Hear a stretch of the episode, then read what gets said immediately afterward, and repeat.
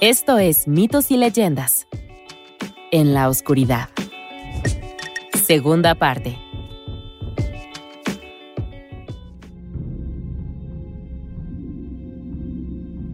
Nuestra segunda leyenda urbana relacionada con los automóviles. La popular mano de gancho. Está ambientada en la década de 1950 en una noche, cuando nuestros protagonistas, Marvin y Sue, se estaban besando en un estacionamiento lejano. La radio sonaba suavemente en el fondo, ambientando el estado de ánimo perfecto. Pero entonces llegó un anuncio, algo sobre un prófugo peligroso y violento que había escapado cerca. ¿Sabrías que era este tipo? ladró el locutor, por una notable característica. Tenía una mano de gancho de repente el anuncio terminó y una dulce música llenó el auto. Pero cuando Marvin y Sue reanudaron su sesión de besos nocturna, llegó otro anuncio, esta vez con más urgencia que antes. La joven pareja lo ignoró, pero pronto siguió un tercero. El fugitivo estaba en tal y tal área, justo donde los jóvenes se habían estacionado.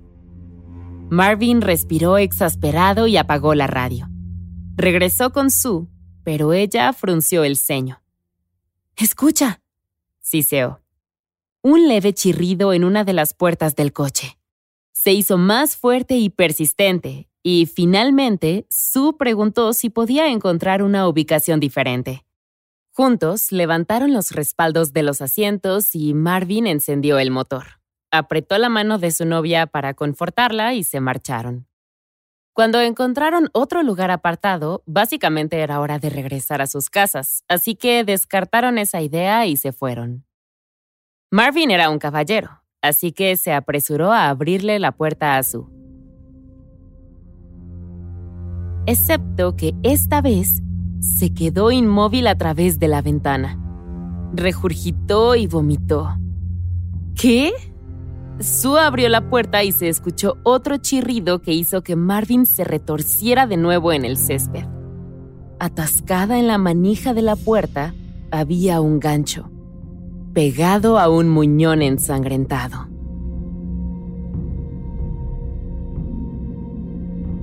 Ok, tenías que verlo venir, ¿no?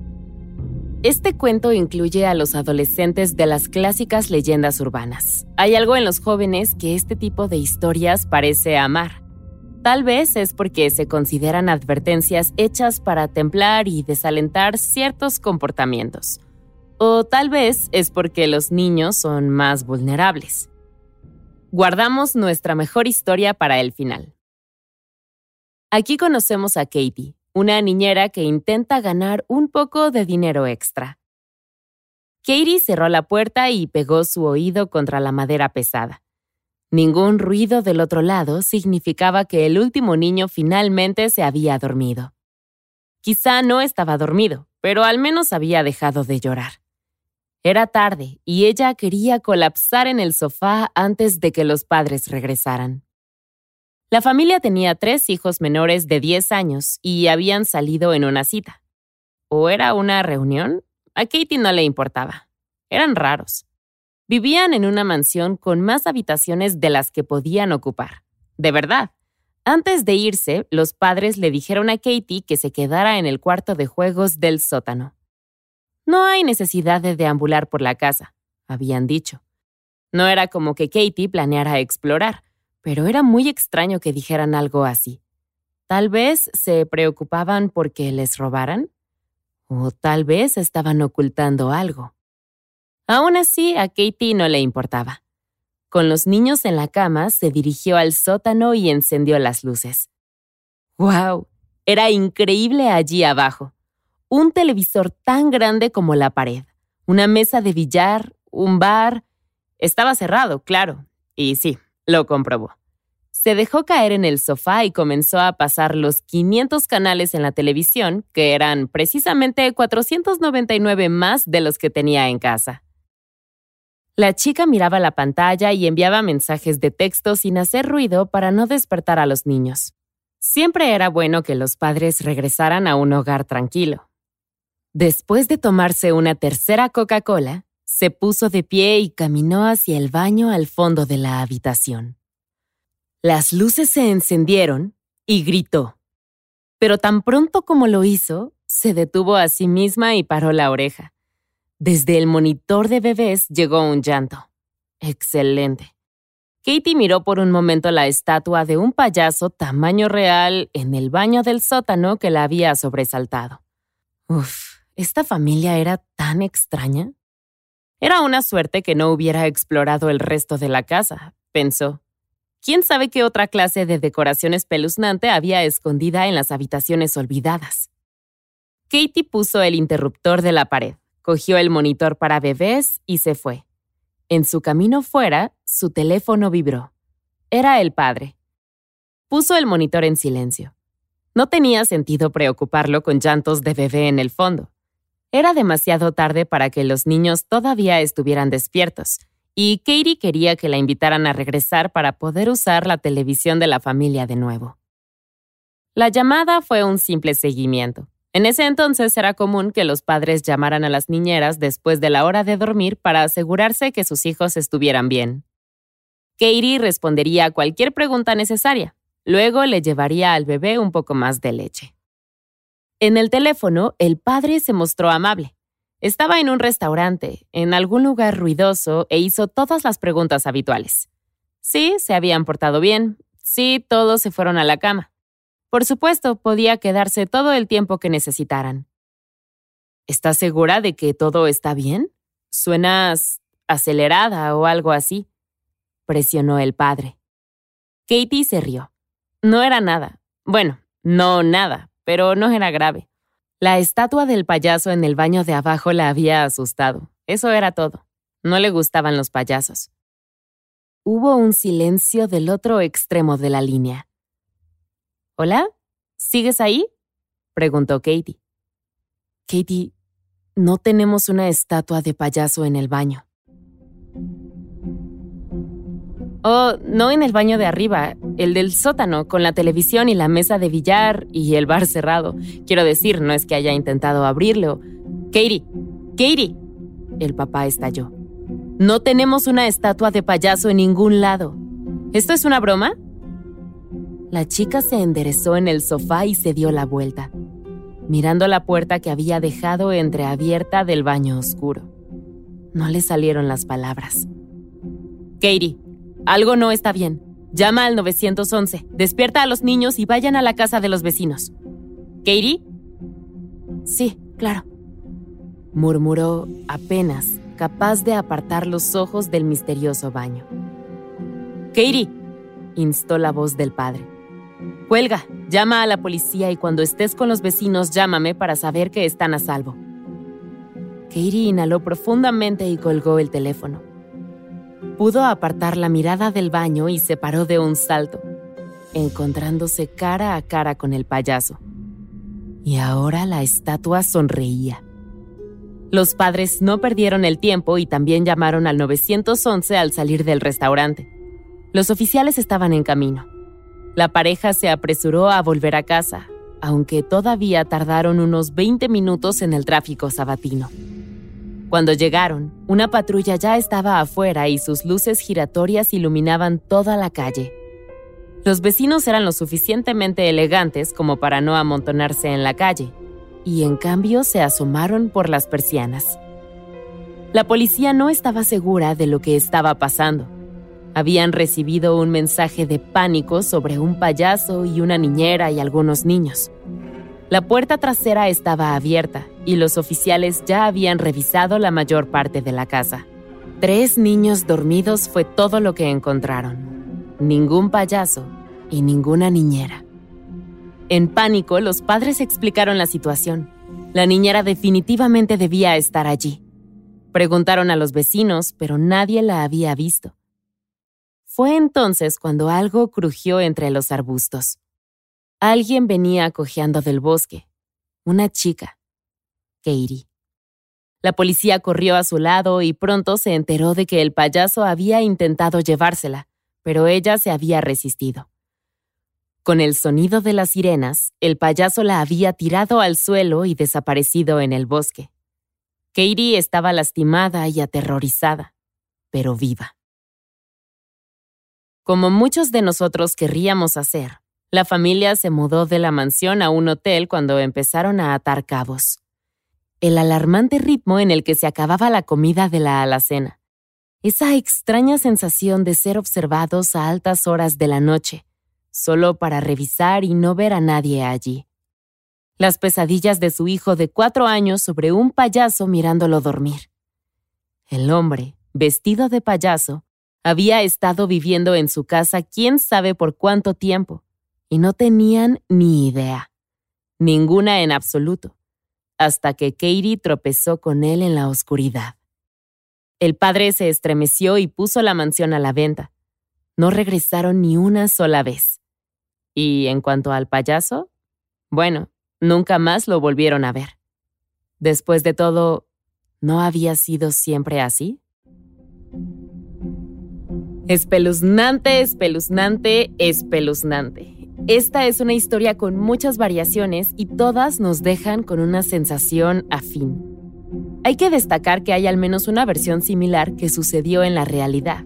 En Tokio, en 2008, un hombre denunció un robo. En serio, esto no es una leyenda urbana.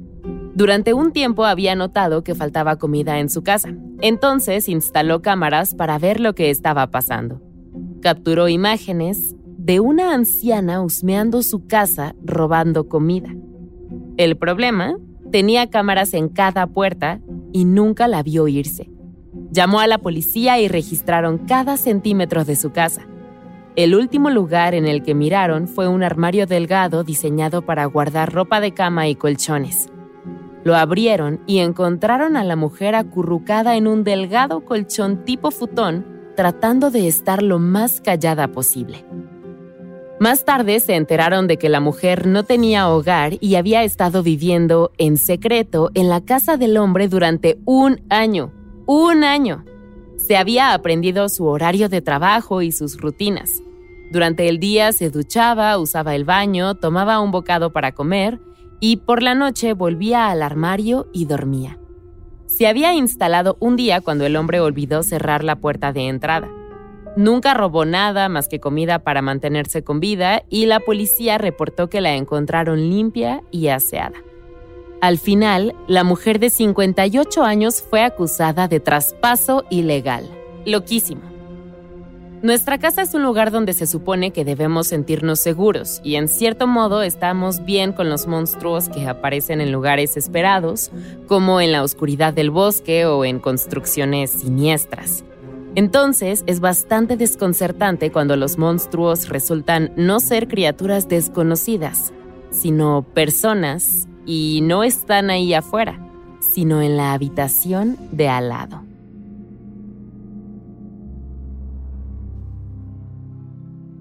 La criatura de esta semana es la Kuchisake Onna de las leyendas urbanas japonesas. El nombre significa literalmente mujer con la boca cortada. Y es exactamente como suena, un fantasma enojado con una cicatriz de oreja a oreja como el guasón. Ella camina por las calles de noche usando un cubrebocas para ocultar su rostro. Y sí, quiere hablar contigo. Se acercará a alguien y le preguntará si cree que la mujer de la boca cortada es bonita, porque supuestamente es hermosa. Podrías estar tentado a decir sí, pero no lo hagas, ni se te ocurra, porque si lo haces, se arrancará la mascarilla y te preguntará de nuevo. Si en ese momento dices algo como, oh, Dios mío, no, no estoy seguro, ¿te puedo llevar a un hospital o algo? Felicidades, acabas de dar la respuesta que lleva a que un fantasma te corte por la mitad en medio de la noche con unas tijeras. Sin embargo, si te sientes legítimamente intimidado por esta persona y simplemente dices sí, de nuevo, te hará un favor según ella. Porque si crees que es tan bonita, eso quiere decir que quieres verte como ella. Así que, sí. Ahora, puedes intentar ser más listo que ella y pensar que es mejor simplemente decir no a su pregunta inicial. Pero se ofenderá tanto que te matará allí mismo, de nuevo con las tijeras. Sin embargo, hay un loophole en todo esto. Tu mejor opción es responder ambiguamente como, te ves regular o creo que eres normal. Revelará su rostro como siempre, pero sigue manteniéndote neutro. Estará tan confundida de por qué no puede asustarte o intimidarte que simplemente se alejará. Una segunda forma de confundirla es devolverle la pregunta, aunque esto requiere que seas veloz. Espera, yo primero. ¿Crees que yo soy bonita?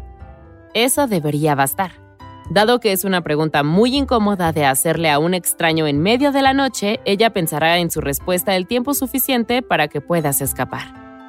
Y si por alguna razón deseas una tercera opción, siempre puedes decir que lo sientes mucho, que te encantaría quedarte y charlar, pero tienes un compromiso al que te urge llegar. La Kuchisake Ona puede ser una mutiladora y asesina viciosa, pero no es descortés. No va a detenerte. Ah, pero hay más. Una cuarta y última opción es que le tires dinero o caramelos duros. Se inclinará para recogerlos porque, oye, dinero o dulces gratis. Y tendrás otra oportunidad de escapar. Eso es todo por esta semana. Mitos y Leyendas es un podcast de los creadores de Myths and Legends y Sonoro. Todas las historias y los episodios se basan en la exitosa franquicia de podcast Myths and Legends de Jason y Carissa Weiser. Nuestro tema principal es de la banda Broke for Free y la música de la criatura de la semana es de Steve Combs. Existen enlaces a más música en las notas del podcast. La producción corre a cargo de Alex González, Mitzi Hernández, Esteban Hernández Tamés e Israel Pérez, con el ensamblaje de Ricardo Castañeda para Sonoro Media. Yo soy Vale Estrada y también me hago cargo de la adaptación al español. Muchas gracias por escucharnos y nos encontramos hasta la próxima.